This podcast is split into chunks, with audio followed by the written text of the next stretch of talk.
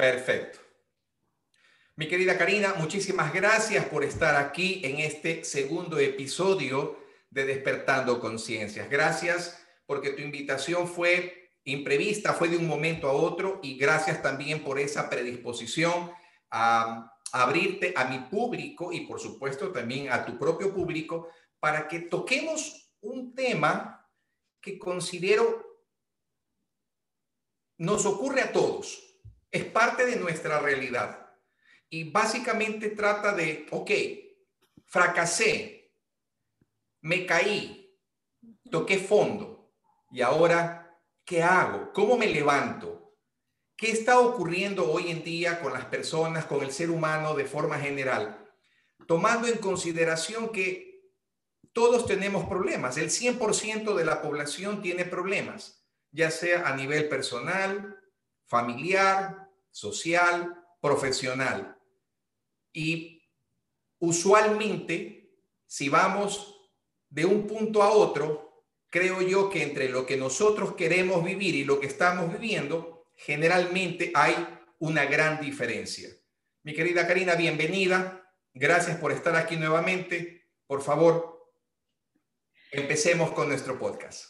Gracias Fabricio por la invitación y realmente es un tema muy apasionante porque soy terapeuta familiar y como terapeuta familiar por lo general tengo ese tipo de casos a la consulta. Una persona viene a la consulta eh, no por... Eh, eh, dice, voy a ver cómo estoy, me voy a hacer una evaluación psicológica, voy a hacerme un seguimiento para ir manejando bien mi parte emocional, mis pensamientos obsesivos o negativos, o tengo esta situación que siempre se está repitiendo. Por lo general las personas vienen a la terapia o a la consulta cuando han tocado fondo en algún tema en especial.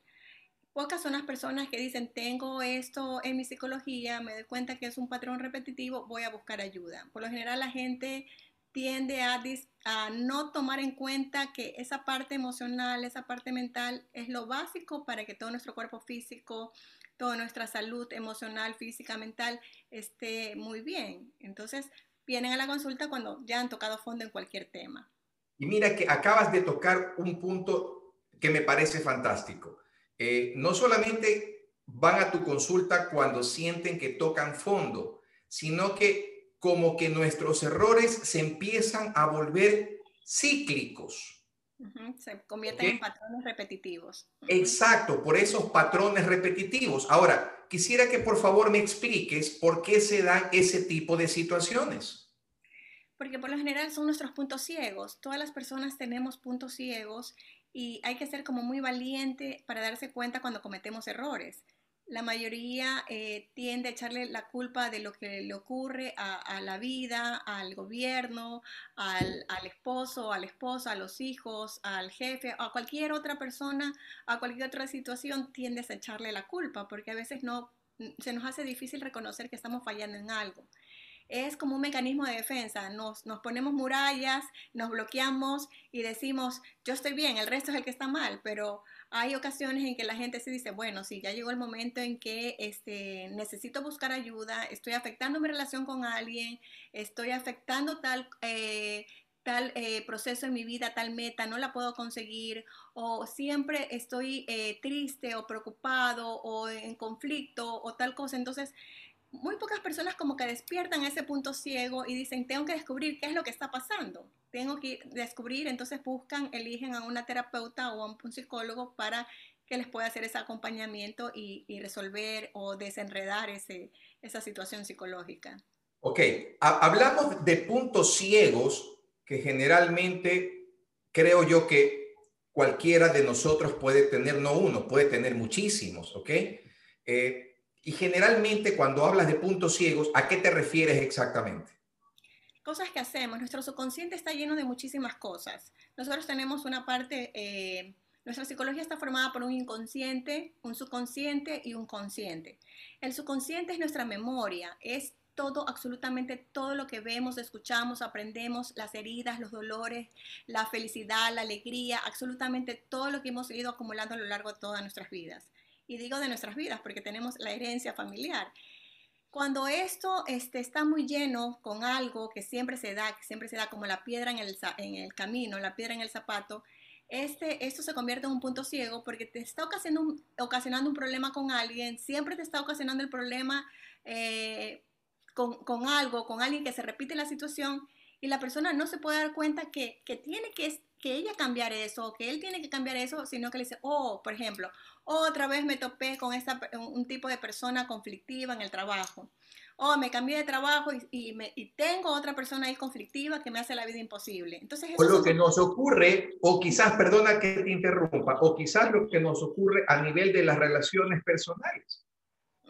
Entonces, generalmente siempre escogemos una pareja que tiene los mismos problemas y que no nos damos cuenta y que por culpa del enamoramiento, quizás eh, estamos cegados por ese amor que sentimos, pero que cuando ya empiezan a pasar los años, nos damos cuenta, oye, pero esta persona resultó ser así, asado y cocinado. Entonces, ahí viene lo peor que podemos hacer y que como coach yo le, le digo generalmente siempre a mis clientes, ¿no? Cuando, cuando hago las, las, las terapias transpersonales. Deja de victimizarte, porque el problema no lo ocasionó la otra persona. El problema lo ocasionaste tú por las decisiones que tomaste.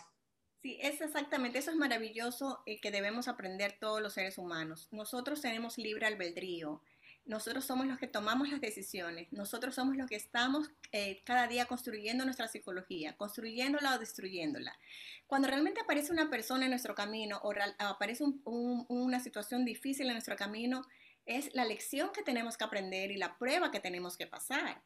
Entonces, tú o yo o las otras personas, como no tenemos esa asesoría o no tenemos ese terapeuta o ese coach o ese psicólogo, esa persona de confianza, que le podamos ir a decir, mira, me está pasando esto o me ocurrió aquello, que pueda ver las cosas desapegado y de, de afuera, como no tenemos esa, esa parte, esa ayuda o esa iniciativa de, de contar, de decir lo que nos está ocurriendo, entonces volvemos a tomar las mismas decisiones y cuando tomamos las mismas decisiones por nuestro libre albedrío, quiere decir que estamos agarrando o trayendo el mismo tipo de problemas. Cada persona tiene como púas o como ganchos, todos tenemos ganchos.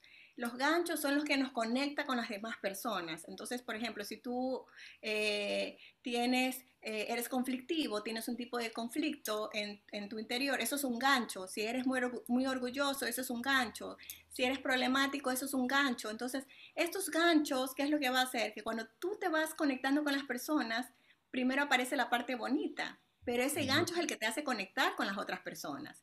Entonces, cuando tú ya sabes que tienes ese tipo de ganchos, y que eh, está empezando una relación linda de amistad o de enamoramiento con alguien, tienes que ser muy cuidadoso para observarte, porque tenemos que aprender a observarnos, cómo estamos hablando, cómo nos estamos comportando, qué hábitos tenemos, que va a llevar que después ese gancho salga a la luz y enrede la situación y haga un caos en nuestras vidas. Ahora, ahí te hago una pregunta que generalmente siempre me la suelo hacer yo a nivel personal.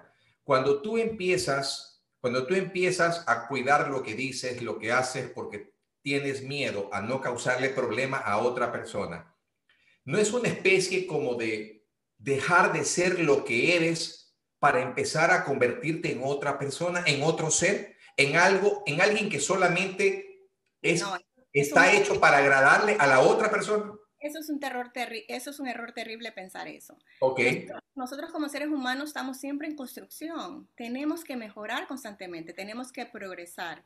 Cuando las personas no se dan cuenta de sus errores y no están despiertos para corregirse, son como seres mecanizados. Por eso es que la mayoría de las personas están dentro de una conciencia de masa que te dice, pues yo soy así, así me tienen que aceptar, así me tienen que querer, o dentro de esa conciencia de masa no se dan cuenta de lo que están haciendo, porque están dentro de una conciencia mecanizada que se llama conciencia de masa. Cuando uno se da cuenta que tiene un problema, entonces uno tiene que comenzar pues a caminar como aprender a caminar nuevamente, despacito, irse dando cuenta para poder irse corrigiendo, porque a medida que te vas corrigiendo, también vas aprendiendo y vas a aprender a nuevamente vivir de una forma correcta. Y es, vas a dejar un hábito negativo y lo vas a reemplazar por algo positivo. Por eso es que cuando comenzamos a corregir, sí tenemos que estar muy despiertos, muy alertas, para observarnos y para corregirnos. No es que vamos a cambiar para complacer a las demás personas, porque cuando uno hace un cambio es porque uno dice, eso está fallando en mí, eso no me gusta en mí y lo voy a cambiar. Y pone toda su atención, toda su buena intención para lograrlo, para hacerlo. Entonces se, dice, Napoleón Hill dice que las personas entre más cultas, más civilizadas, más educadas, son las que pueden hacer mejores cambios en sus emociones, en sus sentimientos negativos. Entonces, por eso, sales de la conciencia de masa a medida que te vas volviendo más culto, más civilizado, más educado, porque también estás poniendo más atención en quién eres. Y, eso es lo que queremos, ir mejorando, no quedarnos en la cola. ¿Qué pasa, ¿Y qué pasa, Karina, con aquellos que no desean mejorar y que siguen o quieren seguir viviendo en el mismo círculo vicioso? Es decir, están tropezando piedra tras piedra tras piedra, eh, solo viven quejándose y no hacen nada, absolutamente nada al respecto buena pregunta y tiene que ver con el tema que estamos hablando. Eso, eso sería eh, su libre albedrío. Va a llegar un momento que ellos van a tocar fondo. Cuando ellos toquen fondo, en ese momento o, le van a terminar siempre echándole la culpa a alguien o decirle Dios es malo y le van a terminar echando la culpa a Dios o van a querer terminar con sus vidas y van a decir no vale la pena vivir. Oye, ese es un problema, ese es un problema del siglo XXI. ¿ah? Lamentablemente las personas se eh, se estropean tanto mentalmente que empiezan a creer en un momento determinado que no hay salida, no hay caminos y, y toman decisiones funestas, ¿no? Exactamente. Entonces, si hay alguien que lo ame a esa persona o es, a, ese, a ese hombre, a esa mujer, a ese joven, porque ocurre, puede ocurrir en cualquier edad que una persona puede caer fondo por algún motivo, algún problema, alguna situación, cualquiera que sea siempre va a haber una mano que te ayude, siempre va a haber alguien amoroso o alguien que esté preocupado por esa persona. Entonces, cuando alguien toca fondo, por lo general sí tiende a buscar ayuda o aceptar ayuda. Ahora, ahí, ahí tocas, ahí tocas un, punto fundamental porque posiblemente estás tocando la llaga para muchos. Ojo, eh, ¿qué pasa cuando tú recurres a la familia y la familia intenta como como sistema predeterminado en tu vida, intenta moldearte a su forma y tú no eres como, como, como ellos quieren que seas. Entonces, ¿qué tan favorable o desfavorable puede ser la ayuda de la familia en este tipo de casos? Bueno, mira, hay algo que se conoce como mesmerismo familiar. El mesmerismo familiar. El mesmerismo familiar es la costumbre que tiene la familia de que todos quieran, tienen que hacer lo mismo, todos tienen que hacer lo que dice el padre, la madre, el linaje, los ancestros, así se hizo, así se tiene que hacer, esto estudiaron, así también tienen que estudiar esto, o así somos nosotros, así también van a ser ustedes. Es a veces como una condenación el mesmerismo familiar, pero eso es como que sería la parte negativa, porque recuerda algo muy importante, todos tenemos libre albedrío. Y tenemos y necesitamos a la familia para que nos moldee cuando somos pequeños, cuando vamos creciendo, hasta una edad determinada. Por lo general, la familia siempre nos va a moldear en forma positiva o en forma negativa. Pero a medida, a medida que el individuo se va educando, va leyendo, va desarrollando un pensamiento crítico y quiere buscar un mejor bienestar en su vida, es que el individuo también se va independizando de esos lazos y va rompiendo esos lazos familiares para crear su propio estilo de vida. Y eso es maravilloso porque se lo ve actualmente, se lo, ve, se lo ha visto siempre en la sociedad, en todas las eras, lo hemos visto cuando, cuando estudiamos la historia y vemos estos grandes íconos, héroes que hicieron un cambio y que, y que lograron algo no solamente para ellos, sino que fue un cambio para la sociedad. Entonces vemos ahí cómo se rompe ese mesmerismo familiar, eh, la persona cambia esos patrones y construye una nueva forma de, una nueva forma de ver la vida y de sentir y de, hacer la vida con esas creencias, con esos valores que los tienen muy firmes y arraigados. Entonces podemos hacer cambios en nuestra vida de forma positiva cuando tenemos buenos valores, cuando tenemos buenas creencias y cuando son nuestro eje de comportamiento. Pero cuando no tenemos eso, somos como el barco, ¿no? Se va por aquí, se va por allá, no tiene puerto y cualquiera lo puede llevar a cualquier lado y cualquier tormenta lo puede destrozar.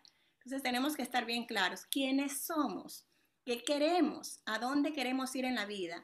Porque puedes caer fondo inclusive por cansancio o por ser autosuficiente.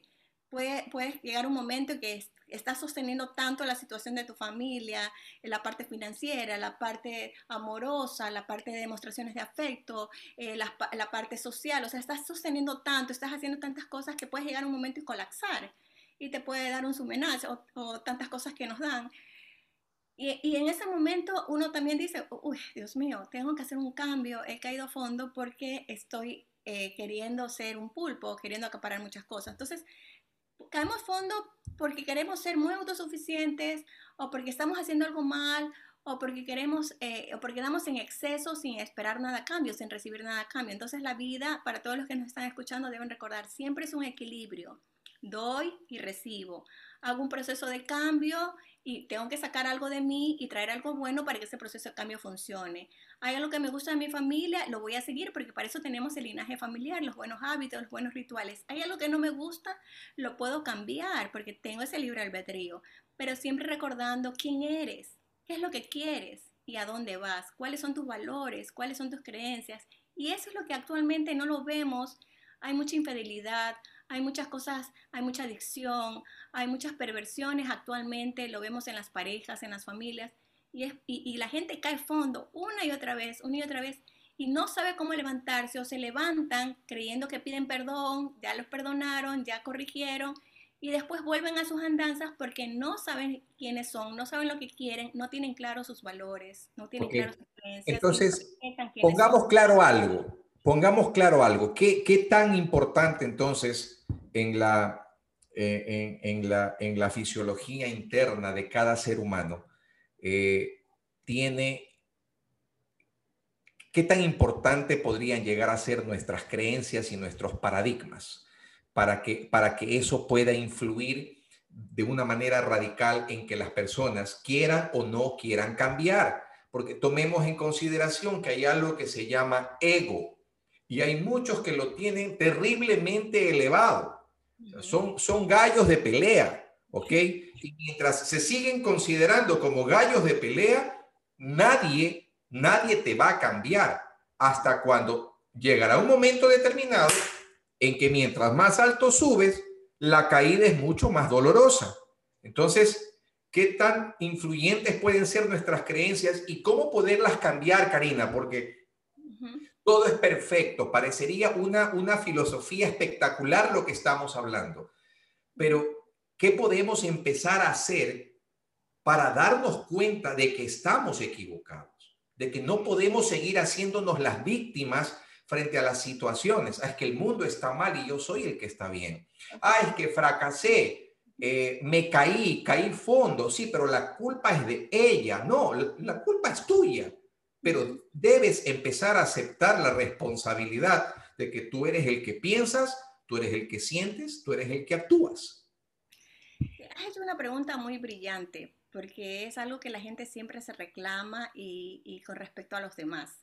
La gente ve mucho los errores que hacen las demás personas, ven el ego, el orgullo, la soberbia, el mal uso de los recursos, la apatía, la antipatía de las otras personas.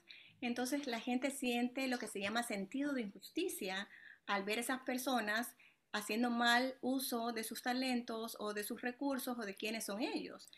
Pero recuerda algo, nadie va a cambiar por más que se lo digas mientras esa persona no se dé cuenta que está cometiendo un error. Entonces, nadie tiene la potestad de cambiar a la otra persona mientras la otra persona no se dé cuenta que está haciendo algo incorrecto y que esa misma persona diga, bueno, tengo que buscar ayuda. Y esos son uno de los grandes problemas que ocurren dentro de las familias y dentro de la sociedad. En la familia vemos cómo la gente se equivoca, cómo toma tantas malas decisiones, cómo va destruyendo la vida de sus hijos o le destruye la vida de la mujer o del esposo. Y a veces viene alguien a querer intervenir, alguien a querer actuar y decir, basta, pasa esto, tenemos que... Y se crea un caos, se crea un problema. ¿Por qué? Porque estás pasando ese límite en el cual tú no has sido llamado o llamada para solucionarlo. Entonces cometemos un error por amor, pero tenemos que tener bien claro que la otra persona lo va a tomar como crítica, lo va a tomar como ataque, lo va a tomar inclusive como envidia y te va a contraatacar, te va a contraatacar. Entonces, eso ocurre en la sociedad también, eso ocurre en la familia, eso ocurre con los amigos, eso ocurre con la pareja. Tenemos que ser como muy diplomáticos, muy cuidadosos cuando vemos que alguien está cometiendo un error y es un ser querido nuestro. Si esa persona nos, nos tiene la confianza y nosotros podemos decírselo de una forma constructiva, a buena hora si nos escucha. Pero si no nos escucha, si esa persona no se da cuenta que está actuando mal, no podemos hacer nada. Y eso lo tiene que tener bien claro la gente.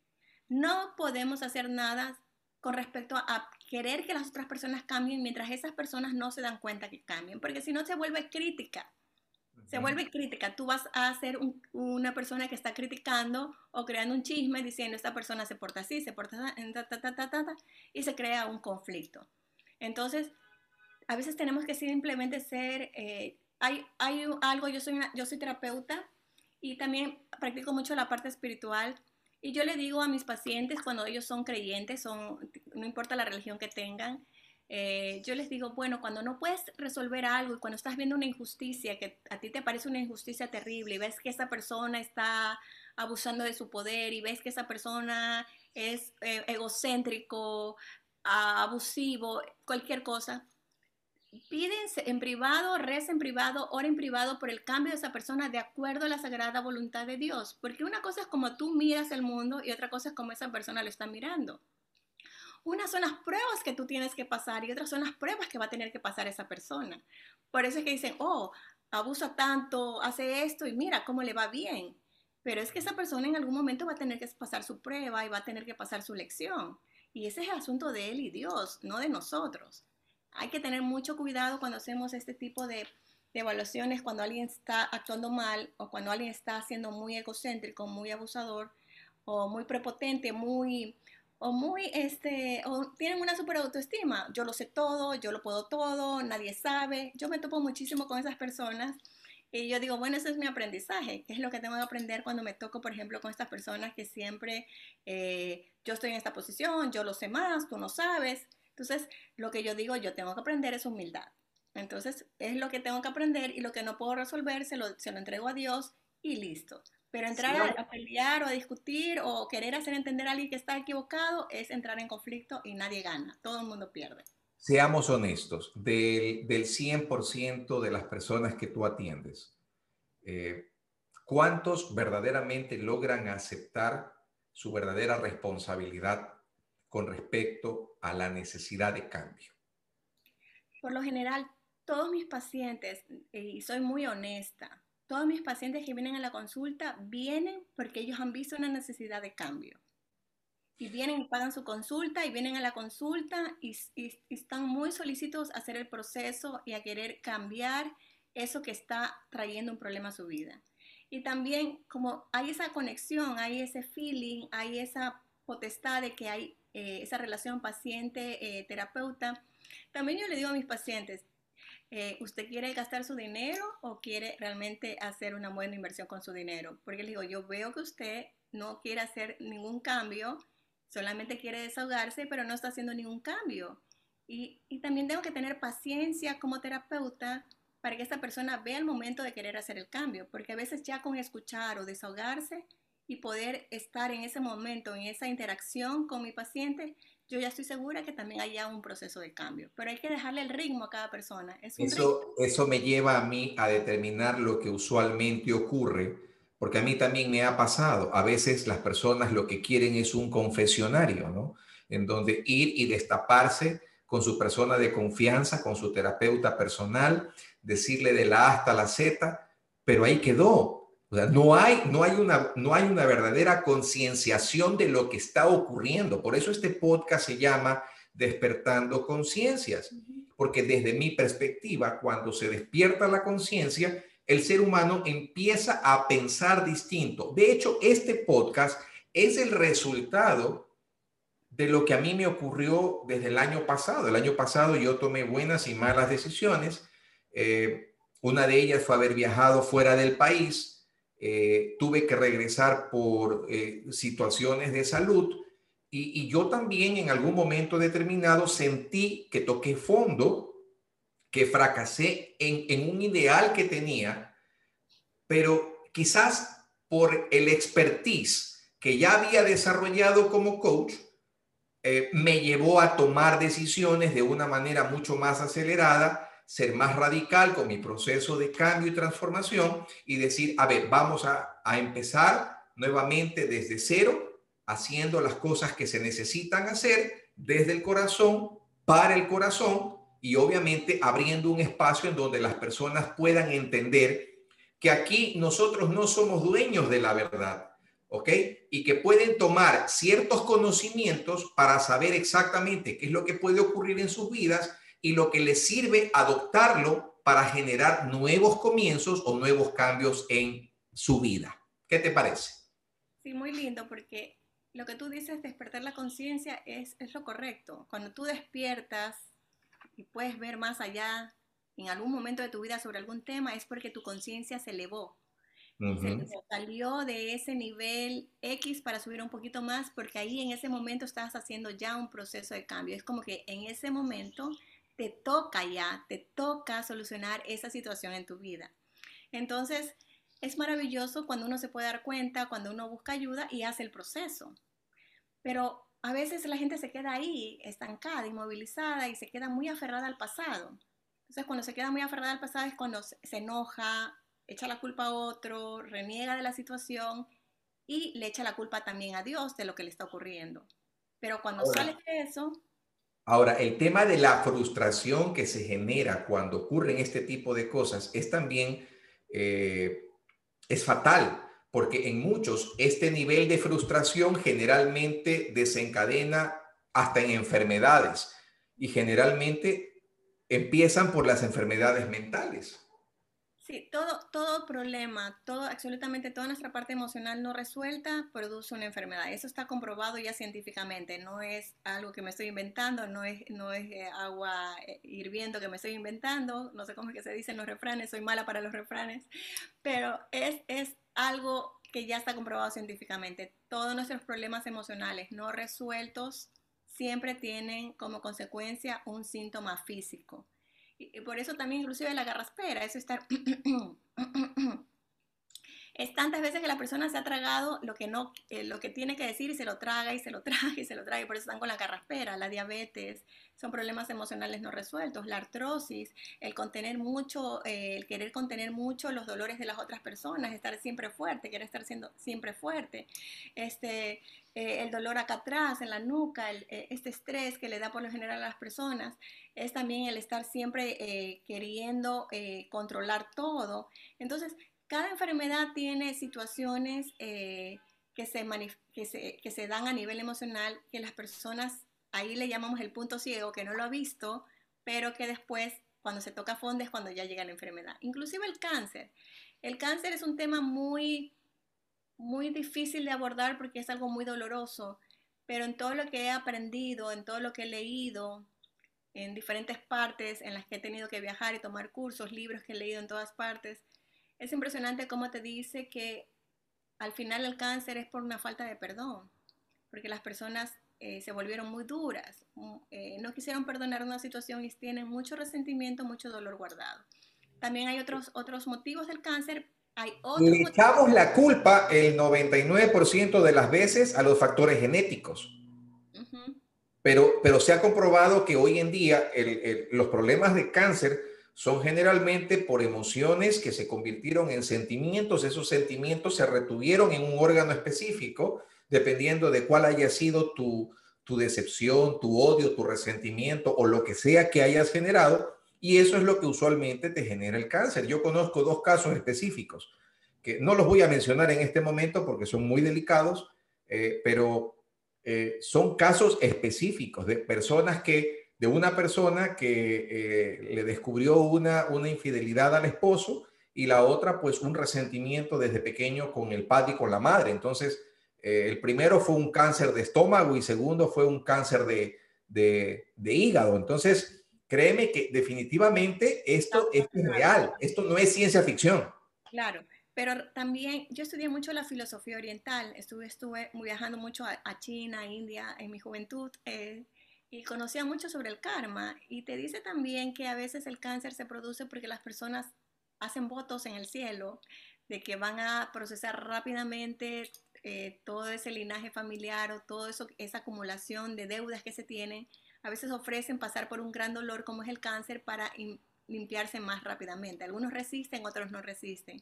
También hay otra creencia que te dice que este, a veces hay personas que están cargando el dolor del mundo, se han ofrecido para cargar el dolor del mundo o las cargas de la familia y por eso también sufren de cáncer, están cargando el karma de la familia. Entonces hay muchas aristas y, que son muy válidas. Eh, eh, desde mi punto de vista, soy terapeuta, también soy muy espiritual y creo muchísimo en estas cosas. Entonces, es a veces un consuelo saber que puede también puedes también tener cáncer porque estás cargando el karma de tu familia, los errores de tu familia y te has ofrecido a hacer ese sacrificio de cargar ese dolor a través de esa enfermedad. Pero no conscientemente seguramente, porque yo creo que nadie, nadie va a querer cargarse con un cáncer de a gratis. Cuando, cuando naces no te acuerdas de esos votos que hiciste en el cielo, realmente no te acuerdas de los votos que, que hizo tu alma, porque cuando hablamos de psicología Recordemos que es el estudio del alma, o sea, todo lo que nos ocurre es en nuestra alma y nuestro cuerpo físico es simplemente el envase.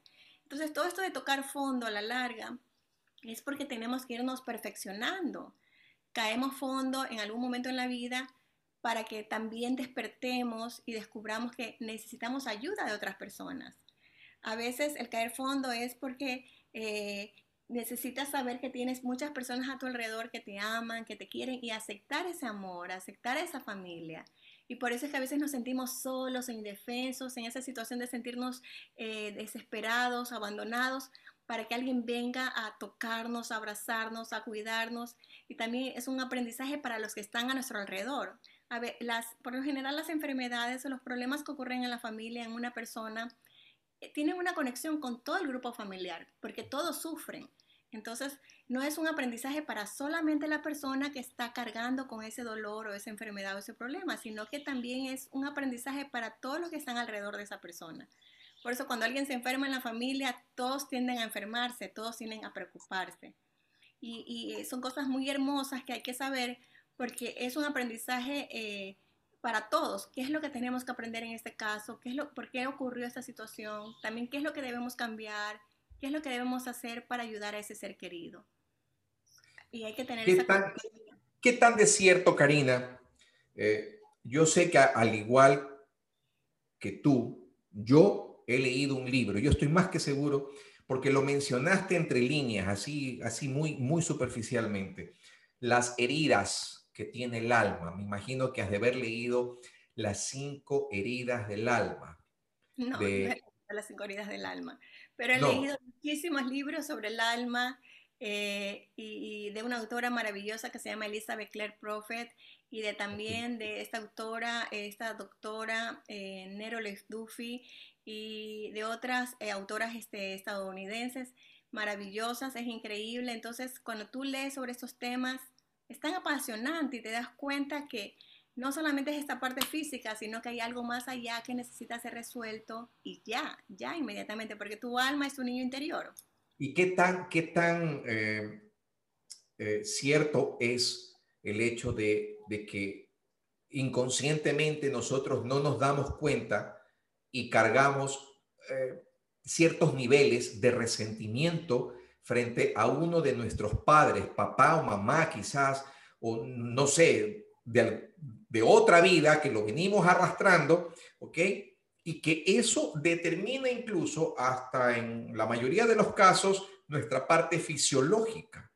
¿ok? Y que si nosotros no lo resolvemos en algún momento determinado, eso va a seguir perturbando nuestra paz, nuestra tranquilidad, nuestras relaciones, nuestro sistema familiar, nuestro mundo.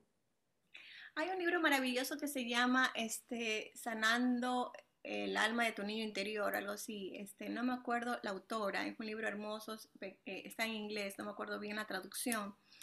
Pero ahí te dice claramente en este libro, lo fue escrito por una, una, una PhD en Estados Unidos, una psicóloga y una terapeuta y una doctora, fue escrito por tres personas.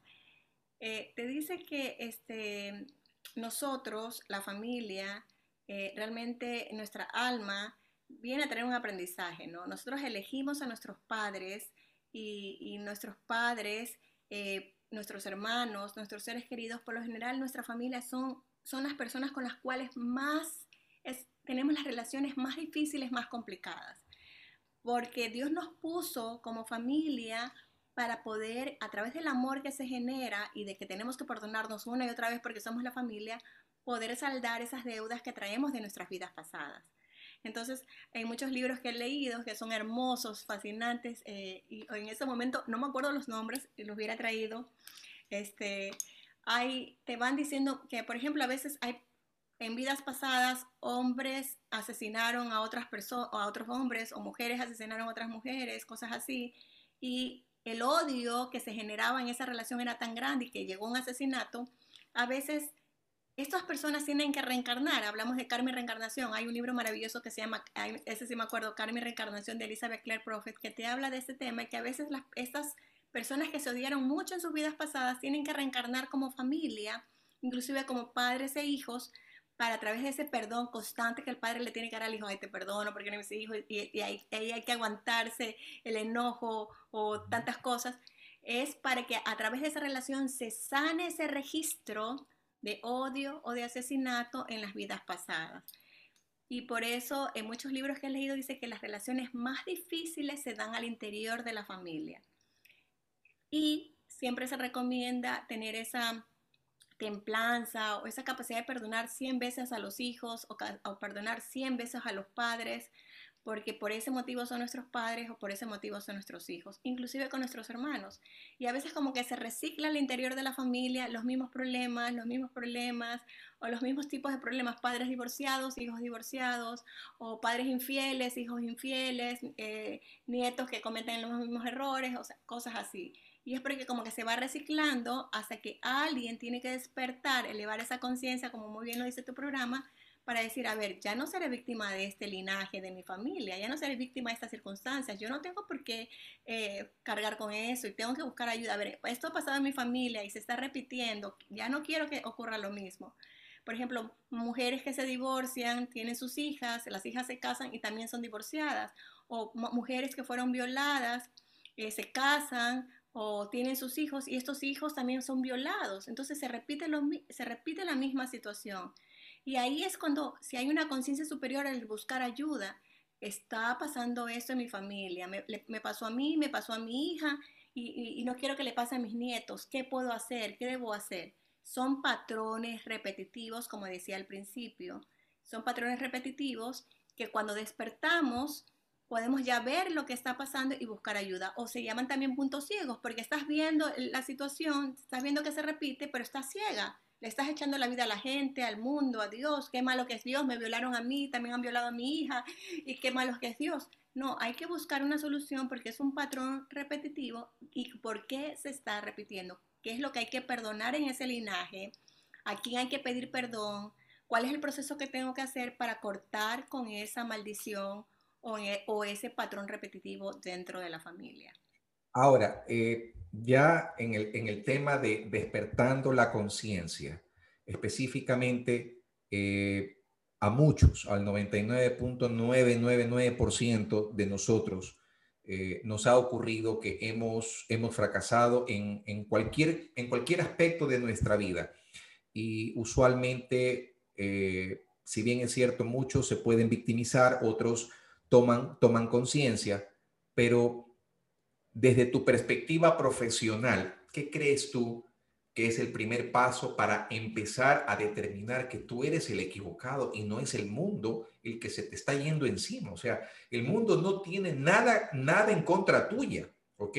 Yo desde pequeño adopté una, una filosofía que decía, eh, el mundo no puede girar a mi alrededor. Yo soy el que tengo que girar alrededor del mundo, ¿ok? para poderme adaptar a hechos, momentos y circunstancias específicas. No sé si lo hice bien, no sé si lo hice mal, pero hasta cierto punto me ha funcionado. De que yo también, siendo coach, soy profesional y de que he tenido problemas y que he fracasado, pues es público, ¿ok? Pero ¿qué hacer en un momento determinado cuando te sientes que te has caído? ¿Cuál crees tú que es el primer paso lógico a realizar o a considerar frente a una situación como esta. Lo que hay que recordar es que hasta el más grande santo fue un pecador, que todos los días pecaba, todos los días se perdonaba y una otra vez y decía, me voy a volver a levantar, me voy a volver a levantar. Es cuántas veces te levantes del error, es cuántas veces te levantes del error. Ah, mira, mira, y ahí viene un ejemplo, perdona que te interrumpa. Eh, yo dejé de fumar en el mes de julio del 2019. Y para llegar a tomar la decisión definitiva de no hacerlo más, porque tomé conciencia de que eso me estaba dañando mi salud. Créeme, Karina, fueron 10 mil veces, 20 mil veces, 50 mil veces desde que tenía 16 años que me paraba frente al espejo todas las mañanas, me miraba la cara, a, veces sentía que definitivamente hacía el papel de pendejo, porque me miraba al espejo y decía, hoy voy a dejar de fumar. Y me lo repetía, hoy voy a dejar de fumar. Pero resulta ser que ya en horas de la tarde, es, esa gana, esa ansiedad, decía, Dios mío, cómo anhelo un cigarrillito. Y me iba a la tienda y con el pretexto de sacarme la ansiedad, compraba uno, compraba dos, compraba tres. Y volvía al día siguiente, me levantaba, iba al baño y me miraba al espejo y decía, hoy prometo voy a dejar de fumar. Sí, Eso, eso que tú dices le ocurre a las personas y las personas que nos están escuchando tienen que escuchar eso. Hasta el más santo, santo. Pecó. Se perdonó creo que cien mil veces y cada día dijo, hoy me perdono, ya no vuelvo a hacer eso y, me levanto y, lo voy a corregir. A todos nos pasa porque estamos en el planeta Tierra y todos tenemos nuestros desafíos que vencer. Todos tenemos eh, no somos perfectos como seres humanos, pero somos perfectos en Dios. Y, eso lo tenemos que saber. O sea, somos una llamita hermosa por dentro, vibrando, latiendo, que tiene un buen corazón, que tienes ganas de hacer lindas cosas en el planeta, en tu vida, en tu familia. Entonces eso es como esa anclita, esa luz que te levantas en la mañana y dices, hoy sí lo voy a lograr, hoy sí lo voy a hacer. Pero si te equivocas, perdónate y vuelve a empezar. Perdónate y vuelve a empezar. Perdónate y vuelve a empezar. Claro, un día la ley del karma te va a decir, va a bajar la espada de Demoscle y te va a decir, basta, te llegó el karma, te llegó la rendición de cuentas y no hay más perdón, no hay más atrás. Y ahí es cuando te llega la enfermedad, ahí es cuando te llega el accidente, ahí es cuando te llega el incidente, ahí es cuando te llega el cáncer, etcétera, etcétera, etcétera. Entonces, ¿cómo le haces entender a las otras personas que ya tienes que cambiar, que tienes que poner tu parte? No puedes. No puedes, tú le puedes aconsejar, le puedes decir, busca ayuda, anda donde el terapeuta, anda al psicólogo, anda donde el coach, trata, trata, trata, y puedes, y puedes tú también como buen samaritano insistir con amor, insistir con amor, insistir con amor, millón veces hasta que esa persona un día diga, bueno, acepto la recomendación, voy a ir donde Karina, voy a ir donde Fabricio, voy a ir donde el psicólogo, pero ya es depende de la persona, porque cada persona tiene su lucha individual. Cada persona va al cielo solito, no vamos en grupo al cielo, cada uno va solito, solito, uno por uno, uno por uno o al infierno también. Al infierno sí se va en grupo la gente a veces. ok. Al cielo te vas un hito por un hito porque cada uno tiene que pasar sus pruebas solito y tienes todos los recursos alrededor para que te ayuden. Entonces, todos los días puedes intentar mejorar. Todos los días tienes el derecho, si tú quieres decirlo como derecho, de caer y de, y, de, volver a fracasar. Pero también tienes tu libre albedrío para levantarte y decir, me perdono, me perdono y sigo. Porque nadie es un miserable pecador, no somos miserables pecadores. Porque todos cometemos errores en algún momento de la vida y tenemos esa hermosura de podernos perdonar y volver a empezar. Mientras tenemos vida y mientras no nos caiga esa espada y nos inmoviliza en una cama o un accidente o, con la muerte, tenemos oportunidad. Entonces, no esperemos a llegar a lo, a lo, peor o no esperemos estar muertos y decir, ya salimos del cuerpo y decir, ¡Ah, salí de mi cuerpo, Dios mío, regrésame, regrésame, por favor. Te voy a decir, no, ya no puedes. Pero es que mira lo que no hice, lo de acá de mi hijo hoy es, ya no puedes, te di toda la oportunidad, ya no puedes. Entonces, las personas que están escuchando este programa deben hacer esa conciencia. ¿Hasta cuándo? ¿Hasta cuándo? ¿Hasta cuándo vas vamos a seguir en lo mismo? ¿Hasta cuándo vas a seguir la infidelidad? ¿Hasta cuándo vas a seguir con el vicio? ¿Hasta cuándo vas a seguir con la mentira? ¿Hasta cuándo vas a seguir con el que me importismo? ¿Hasta cuándo vas a seguir con la pereza? ¿Hasta cuándo? ¿Hasta cuándo? Porque llega el momento en que se te terminó la oportunidad. Se cierra la puerta. Y Nosotros podemos engañar a todo el mundo. Yo soy de esa filosofía y se lo digo a mis clientes. Tú puedes engañarle a todo el mundo que te rodea. Al único que no le vas a engañar es a ese yo interior, que es el que te está señalando con el dedo y te está diciendo, a ver, oye, ya basta. Hasta aquí no más. O sea, si ya has repetido el mismo problema una y otra vez, córtalo, despierta esa conciencia, mira hacia el frente y sigue adelante. Sí, también recordar, este, estamos como muy suavecitos, porque también recordar que a veces toca fondo, los hombres, especialmente en esta época, tienen el teléfono pornografía, salen con los amigos a emborracharse, tienen, ah, eh, cometen infidelidades, se cambian de, de pareja, tienen eso de acá, consumen droga, consumen alcohol, eso ya es tocar también fondo. Entonces, la gente está, ha llegado a tocar tan fondo que piensa que no pasa nada, que todo está bien. Entonces, Consideramos que lo que antes era anormal, hoy es lo más común, es lo más normal del mundo. Pero, pero para, para, pero, ya me, ya me atravié, pero para las personas que no tienen ningún nivel de conciencia, que están dormidos, que, están, que no tienen ya valores, no tienen ética, que se están mintiendo y le están mintiendo a la gente. Entonces, ellos van a tocar, están tocando fondo cuando ya están con todas esas perversiones que lo veo en mi consulta. Lo he visto una, dos, tres, cuatro, cinco, seis, seis, siete veces. Entonces a veces cuando veo a esas personas que vienen a mi consulta, tengo todo el amor, toda la paciencia para atenderlos y también rezo por estas personas para que Dios les dé la voluntad, la voluntad divina de que quieran realmente hacer un cambio, porque digo, por lo menos ya vino la consulta, ya es esa lucecita por dentro que les está... El primer paso más importante. Exactamente, entonces esa gente, esas personas hermosas en su interior, por fuera están destruidas, necesitan mucha ayuda divina. Cuando vienen a la terapia, yo trato de rezar en privado por estas personas cuando hago mis momentos de oraciones porque necesitan mucha valentía, mucha fuerza voluntad, que, como un cohete que se les inyecte para que puedan continuar haciendo ese proceso de cambio. Porque eso es tocar fondo. Y la mayoría de la gente no se da cuenta que ha tocado fondo y siguen destruyendo sus hogares, siguen destruyendo a sus familias, siguen, siguen contaminándoles con tantas enfermedades terribles que hay y no les importa porque no se han dado cuenta es lo peor, no se han dado cuenta que han caído fondo. Mira, mira lo que está ocurriendo hoy en día con esta pandemia, que por algo, que por algo salió o la sacaron, no sé si es maldad del mundo o qué sé yo, pero fíjate la falta de conciencia de las personas, el egoísmo individual con el que estamos obrando, con el que estamos actuando. Eh, no te preocupas por ti, pero al no preocuparte por ti, también te estás despreocupando por tu padre, por tu madre, por tus hermanos, por tu familia, por tus hijos. Y sin darte cuenta, pensando que estás haciendo las cosas correctamente, vas, te reúnes. Lamentablemente, esta pandemia es un, es un enemigo muy oculto. No sabemos quién estará o no enfermo. y, y fíjate, y así caemos y enfermamos a nuestras familias ¿Cuántos no hemos sido tocados por el fallecimiento de un familiar? ¿Cuántos no hemos tenido que pasar un fin de año con una, con una silla, dos sillas, tres sillas vacías en la mesa? Entonces, ahí es cuando yo digo, ¿qué pasa con esta humanidad que está perdiendo la conciencia? Por eso hay que despertarla. Bueno, es un tema muy delicado hablar sobre eso porque yo tengo mi punto de vista y es un punto de vista muy, muy, muy, muy, muy determinante. ¿no?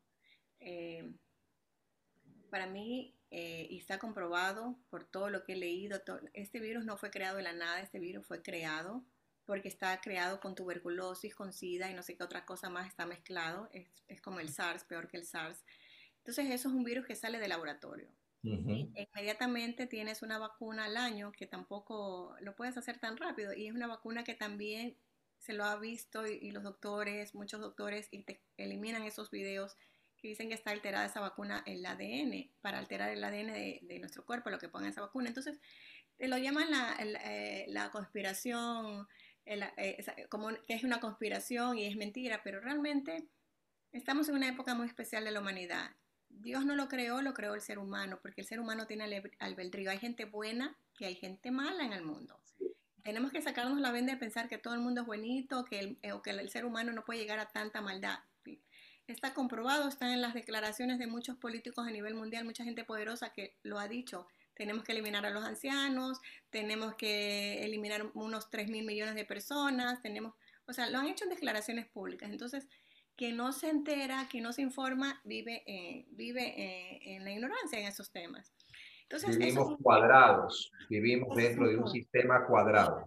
El segundo punto, eh, desde mi punto de vista, que nos estamos saliendo un poco de tema, es estamos en una guerra biológica.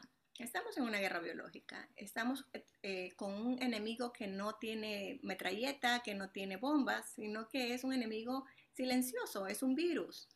Y Y todo lo que está ocurriendo, no sé si alguna vez leíste eh, sobre el, el, el, este el centurión romano Fabio cuando se enfrenta a Aníbal en una guerra, ¿cuál era la estrategia de él? O sea, las, las estrategias del mundo se repiten, las, las, las pandemias se repiten, lo hemos visto en la historia, los caos se repiten, o sea, cada cierto tiempo se repite algo y es porque es como una estrategia continua de gente negativa que sigue usando la misma estrategia, pero dice, uy, son, son tan buenos, tan confiados los seres humanos que le hacemos la misma estrategia y todos vuelven a caer en lo mismo. Entonces, estamos ahorita en esa estrategia que se llama la estrategia fabiana. Te encierran, te hablan del tema y te hablan del tema y te hablan del tema, te asustan con ese tema, es lo que hacía Fabio, te hablaba el tema, te voy a matar, vas a morir, vas a morir, vas a morir, pero no mataba a nadie, sino que él estaba fuera de la ciudad dándole vuelta a toda esa gente y la gente ya no salía de sus casas, no salía a trabajar, estaba escondida porque Fabio los iba a matar y Fabio los iba a matar y Fabio los iba a matar. Y así se podían estar un mes, un año hasta que la gente moría, colapsaba. Y Fabio después entraba a la ciudad como el defensor porque la gente le, le agachaba la cabeza, le decía, pasen, nos viene a defender. El, el, que los había encerrado después venía a defenderlos porque les daba la libertad. Entonces, estamos viviendo esa, esa misma situación. ¿Cuál es mi recomendación? La mayoría de las personas están muriendo fácilmente porque están tan enfocadas en que no quieren morir, no quieren enfermar, están tan llenas de miedo, están tan llenas de pánico. Lo he visto en mis pacientes, lo veo todos los días. Y el hecho solamente de enfermarse o que alguien se contagie en la casa los, los derrumba emocionalmente, físicamente. Y esto hace que cualquier virus realmente se vuelva un, un gran virus. Tenemos que estar sacar nuestra atención de ese tema, no hablar de ese tema. Yo trato de no hablar en absoluto del tema, trato más bien de darles a, las personas lo que se llama la actitud mental positiva, enfocar su atención en cosas importantes, en el aquí y el ahora, reírse un poco, salir a hacer ejercicio, tener fe de que cosas buenas van a ocurrir, confiar en Dios. Esas son mis siete reglas de oro para tener una actitud mental positiva. Y es lo que enseño. Es más, hice mi programa de televisión hablando sobre ese tema, Karina en casa, para que las personas conozcan sobre esta, estrategia fabiana y qué es lo que deben hacer a nivel personal para no sucumbir eh, como gatitos, como conejillos de India, sino poner de nuestra parte, tener ese sentido de la victoria, que es otra estrategia que, que, puse dentro de mis siete reglas de oro, tener ese sentido de la victoria, de que cosas buenas están por ocurrir, que soy victoriosa, que todo me está yendo bien, que va a venir algo bueno, por más que el mundo se me esté cayendo encima. Entonces estoy viviendo el aquí y el ahora, haciéndolo bien, disfrutando, riendo, eh, teniendo fe en Dios, teniendo ese sentido victorioso, enfocándome solamente en cosas positivas, teniendo una actitud mental positiva para poder contrarrestar esta marea de miedo que se siente en el ambiente. Y tenemos que como terapeutas, como psicólogos, como coach, ayudar a las personas a que saquen su atención del COVID, no, no hablar nada del COVID, no darle ningún poder al COVID sino que mantener una actitud mental positiva. El AMP, como lo dice Napoleón Hill, que me encanta, es un libro que leí de Napoleón Hill que se llama Actitud Mental Positiva. Leer ese libro o escuchar los audiolibros sobre el pensamiento positivo para estar como más felices, en buena onda y pensando que, imagínate, un millón de cabezas pensando que algo bueno va a ocurrir, 14 millones de ecuatorianos pensando que algo maravilloso va a ocurrir en mi vida, que estoy positivo, que todo va a salir bien, que Dios nos ama, Dios nos cuida vamos a poder cambiar la marea, pero si todo el mundo está lleno de miedo, escuchando noticias todos los días, lo mismo, lo mismo, la gente está muriendo del miedo, del pánico. Porque miedo, miedo e incertidumbre, en, mi, en, mi, opinión personal, son los mayores enemigos que tiene el ser humano para poder desarrollar su, conciencia. Mi querida Karina, yo te agradezco muchísimo. El tiempo básicamente se nos, se nos ha pasado. Ha sido una conversación maravillosa. Yo siempre aprendo de mis invitados. Eh, Siempre, siempre aprendo. Es, eh, por eso me encanta poder participar eh, en, estas, en estas actividades, porque siempre estamos sirviendo y tarde o temprano todo eso, eso que damos con amor se va a regresar. Yo te agradezco muchísimo y además abro la invitación pública para que también formes parte de Conexión Positiva, eh, programa que se, que se transmite todos los días viernes. De hecho, empiezo ya oficialmente este viernes. Eh, este viernes 8 de, enero eh, con una invitada ecuatoriana. Lo estoy, incluso lo, estoy internacionalizando al programa porque vamos a tener invitados eh, colombianos, mexicanos, argentinos, etcétera, etcétera. Así que eh, quiero que formes parte. Deseo, eh, de corazón a corazón deseo que formes parte de este programa que lo que intenta, al igual que el podcast Despertando Conciencias, es abrir espacios de reflexión, de transformación para que las personas saquen lo que les conviene, lo que les interese, lo lleven a su corazón y lo practiquen si así es el caso. Y que, y que vean que nosotros también somos seres humanos, eh, tenemos problemas, tenemos situaciones a veces difíciles, nadie es infalible para los problemas o para los errores, también nos equivocamos, pero eh, tratamos de hacer siempre lo mejor y eso es lo que necesitamos. Así que, mi querida Karina, yo te agradezco muchísimo de que hayas formado parte hoy de Despertando Conciencias y bueno, pues espero que, que ahora en el mes de febrero tú puedas formar parte también de Conexión Positiva en la radio.